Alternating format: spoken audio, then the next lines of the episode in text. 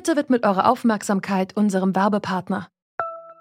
Die Suche nach geeigneten Mitarbeitenden kann viel Zeit in Anspruch nehmen, muss sie aber nicht unbedingt, denn man kann sich helfen lassen. Zum Beispiel mit den Premium-Stellenanzeigen von Indeed, denn damit wird eure Stellenanzeige in der Suche sichtbarer und Bewerberinnen und Bewerber werden schneller auf euch aufmerksam. Indeed schenkt euch jetzt 75 Euro Startguthaben für eure Premium-Stellenanzeigen. Klickt dazu auf den Link in den Show Notes. Es gelten die AGB. Also man kann das heute nicht garantieren. Eine Million Jahre ist von heute aus gesehen für Menschen, die jetzt leben, nicht verantwortbar, nicht überschaubar.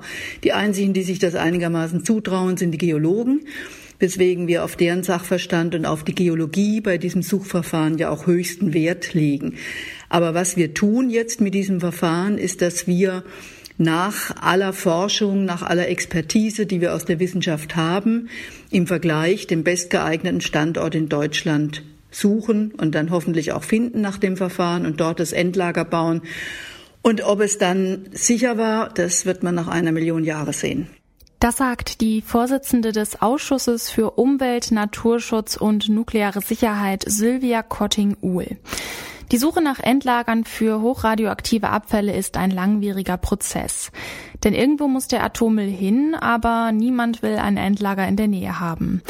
Heute hat die Bundesgesellschaft für Endlagerung BGE einen Zwischenbericht veröffentlicht und Regionen benannt, die für die Errichtung von Endlagern grundsätzlich in Frage kommen.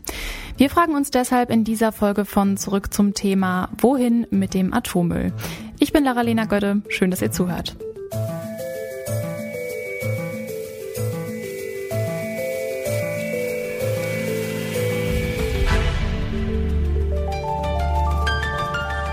Zurück zum Thema. Der Atomausstieg ist beschlossene Sache. Bis 2022 sollen alle Atomreaktoren in Deutschland abgeschaltet werden. Was bleibt, sind etwa 27.000 Kubikmeter hochradioaktiver Abfall, der irgendwo sicher gelagert werden muss und das für mehrere hunderttausend Jahre. Bis 2031 soll ein geeigneter Standort festgelegt werden. Die BGE hat nun in ihrem Zwischenbericht 90 sogenannte Teilgebiete ermittelt, die für die Errichtung eines Atommülllagers in Frage kommen. So zum Beispiel große Teile Bayerns sowie Ost- und Norddeutschlands. Dafür hat die BGE geologische Untersuchungen durchgeführt und Hunderttausende Daten ausgewertet. Martin Behringer ist Bürgermeister der niederbayerischen Gemeinde Turmansbang, die mitten in einem der Teilgebiete liegt. Gemeinsam mit einer Bürgerinitiative setzt er sich gegen die Errichtung eines Endlagers in dieser Region ein.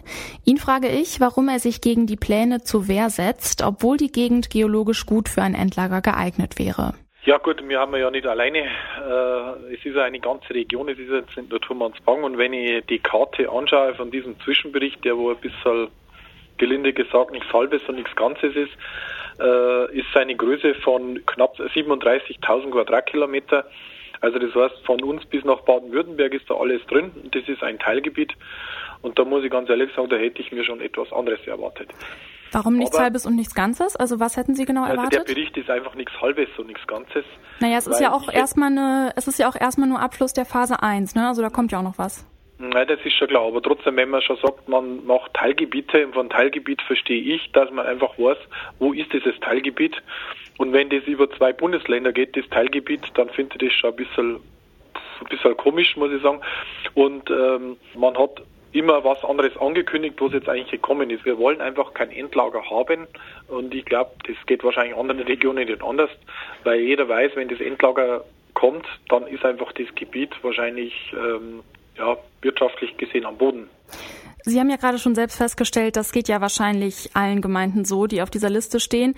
Also gehen wir einfach mal ähm, davon aus, niemand will den Müll haben. Ähm, wie finden wir denn dann unter diesen Umständen überhaupt ein Endlager? Ja, dass das natürlich schwierig ist, das ist mir schon klar. Aber ich glaube nicht, dass es eine Region gibt, die einfach im Konsens mit, dem, mit der Bevölkerung äh, sagt, jawohl, wir nehmen das.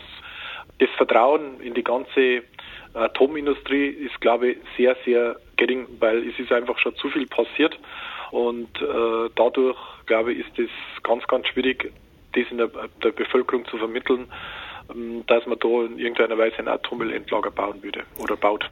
Da höre ich jetzt raus, wir finden kein Endlager und es wird auf immer und ewig in Zwischenlagern verweilen? Oder was ist denn dann ihr, genau Ihre Lösung? Also ich habe jetzt keine konkrete Lösung, dass ja. ich sage, da und da kommt der Atommüll hin und da ja. ist der geeignete Nur nicht bei Ihnen. Weil ich, weil ich verstehe wirklich jede Region, die wo sagt, wir wollen das nicht ja. haben. Also ich denke, dass der Atommüll irgendwo wahrscheinlich mal gelagert werden muss, da haben wir uns alle klar. Aber wie gesagt, ich kämpfe jetzt für meine Region und äh, die anderen Regionen werden das für sich tun und ähm, ich bin gespannt, was rauskommt. Ist jetzt quasi Ihre Konsequenz daraus, dass einfach alle egoistisch sein müssen? Ja klar, ich schaue, dass unsere Region da rauskommt. Ich hätte jetzt irgendwie die Idee gehabt, dass ähm, wenn halt niemand den Müll möchte, man aber halt eine Lösung braucht, dass dann ja eigentlich die Region am besten in Frage kommt, die wirklich aus wissenschaftlicher Sicht am meisten sich eignen würde. Stimmen Sie dem nicht zu? Schlussendlich muss der Bundestag zustimmen, wo das Endlager hinkommt. Also es wird wieder eine politische Entscheidung. Und ich kann mir nicht vorstellen, dass man das komplette Verfahren durchzieht, ohne dass da in irgendeiner Weise politisch Einfluss genommen wird. Und ob das wirklich rein nach geologischen und, und wissenschaftlichen Kriterien geht, ich weiß es nicht. Ja, haben Sie dafür Belege, dass da politisch Einfluss genommen wurde? Nein, nein, wie gesagt, das möchte ich ja gar nicht behaupten, dass da, dass da politisch okay. Einfluss genommen worden ist auf den Zwischenbericht. Habe ich gerade so verstanden, als ob Sie das getan hätten. Okay, ja. Der Zwischenbericht hat mich halt in dem Fall auch enttäuscht, weil halt einfach äh, es hat immer geheißen Teilgebiete und dann wird dann die äh, dann vor Ort dementsprechend mit den Leuten reden. Da muss ich ganz ehrlich sagen, wie möchte ich das machen, wenn ich ein Gebiet ausweise mit knapp 37.000 Quadratkilometer, wie möchte ich jetzt da die Bevölkerung mit einbeziehen? Martin Behringer will die Errichtung eines Endlagers in Niederbayern verhindern. Die Auswirkungen auf die Lebensqualität, den Tourismus und die wirtschaftliche Attraktivität der Region seien zu groß. Doch würde das nicht jede Kommune über sich sagen. Wer will schon neben einem Atommüllendlager wohnen, arbeiten und Urlaub machen? Das ist genau das Problem, erklärt Carsten Träger. Er ist Sprecher in der Arbeitsgruppe Umwelt, Naturschutz und nukleare Sicherheit bei der SPD. Ihn frage ich, wer letztlich eine Entscheidung über die Endlagerung treffen muss und was getan werden muss, wenn niemand den Atommüll verwahren will. Am Ende entscheidet der Deutsche Bundestag. Äh, wir sind aber ganz am Anfang eines langen Prozesses mit vielen Schritten. Äh, der Prozess wird mindestens bis 2030 dauern, vielleicht auch länger. Dieser Bericht, der geht jetzt in die öffentliche Beteiligung und am Ende dieses ersten Schrittes entscheidet der Deutsche Bundestag auch darüber. Also sagen wir mal, am Ende kommen jetzt irgendwie, keine Ahnung, zehn Orte in Frage und dann entscheidet der Bundestag so, jetzt gibt's hier eine oder zwei Kommunen, die haben dann einfach Pech und ähm, genau, hier kommt dann das Endlager hin? Ganz am Ende des Tages wird es so sein, aber es ist wirklich ein langes Verfahren und wir legen allerhöchsten Wert darauf, dass wir die Gesellschaft mitnehmen, die Bürgerinnen und Bürger, äh, die Verbände, die sich für das Thema interessieren, die werden über verschiedene Verfahren eingebunden in jedem Schritt und ähm, am Ende jeden Schrittes steht immer ein Bundestagsbeschluss. Genau, also die Kommunen sollen eingebunden werden, aber jetzt sagen ja die meisten Kommunen auch so, faktisch ist es ja so, da will halt niemand den Müll wirklich haben. Ist es dann am Ende so, dass ähm, die Bundespolitik eine der Kommunen zwingt, da ein Endlager zu bauen? Ja, wobei wir schon versuchen werden, das so weit wie es nur irgendwie geht, im Konsens äh, zu regeln. Es gibt ja durchaus solche Stichworte wie Arbeitsplätze, äh, wie Steuereinnahmen, aber eben auch ein, ein Sicherheitskonzept, das wirklich überzeugend ist. Und ähm, deswegen ist meine Hoffnung, und darauf ist ja der ganze Prozess angelegt, äh, dass wir mit viel Kommunikation, also viel Offenheit und wir tauschen Argumente aus und nehmen die dann auch wirklich auf, äh, dass wir da dann auch Ängste abbauen können. Natürlich will niemand ein Endlager vor der Haustür haben, das will ich auch nicht, das ist klar. Aber wir haben ja keine Wahl. Irgendwo muss es am Ende dann mal hin. Es ist unser deutscher Atommüll und ich finde es richtig, dass wir den auch in Deutschland dann ja, entlagern. Äh, Ihr Wahlkreis führt, der liegt ja in der Nähe von gleich zwei Teilgebieten. Sie sagen, die Endlagerung ist eine nationale Angelegenheit und keine regionale, also es müssen irgendwie wir alle tragen. Einzelne Kommunen dürften sich deshalb nicht versperren und die Endlagerfindung verhindern. Heißt das im Umkehrschluss, dass Sie das Bauen von einem Endlager in den Teilgebieten in Fürth mittragen würden, auch wenn sich Ihre Wählerschaft dagegen wehrt? Ich habe ja vorhin gesagt, dass wir am Anfang eines langen Prozesses stehen. In einem weiteren Schritt wird natürlich geguckt, gibt es andere Kriterien, zum Beispiel niemand wird ein Endlager in einen Ballungsraum bauen. Also da können Sie mal sicher davon ausgehen und deswegen fällt meine Heimat da raus und ganz viele andere auch. Also dass ganze Bundesländer wie Stadtstaaten wie Hamburg und Berlin noch drinnen sind, ist ja schon fast grotesk. Aber es ist nun mal der, das Verfahren, auf das wir uns in einem langen Diskussion darauf verständigt haben. Ich glaube, diese Kommission damals, die ging über drei Jahre.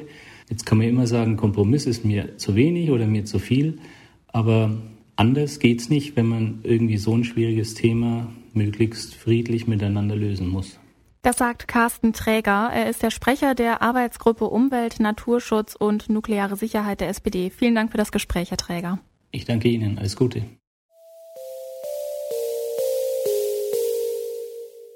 Carsten Träger spricht sich für eine Konsenslösung aus, an der auch die Bürgerinnen und Bürger beteiligt werden sollen.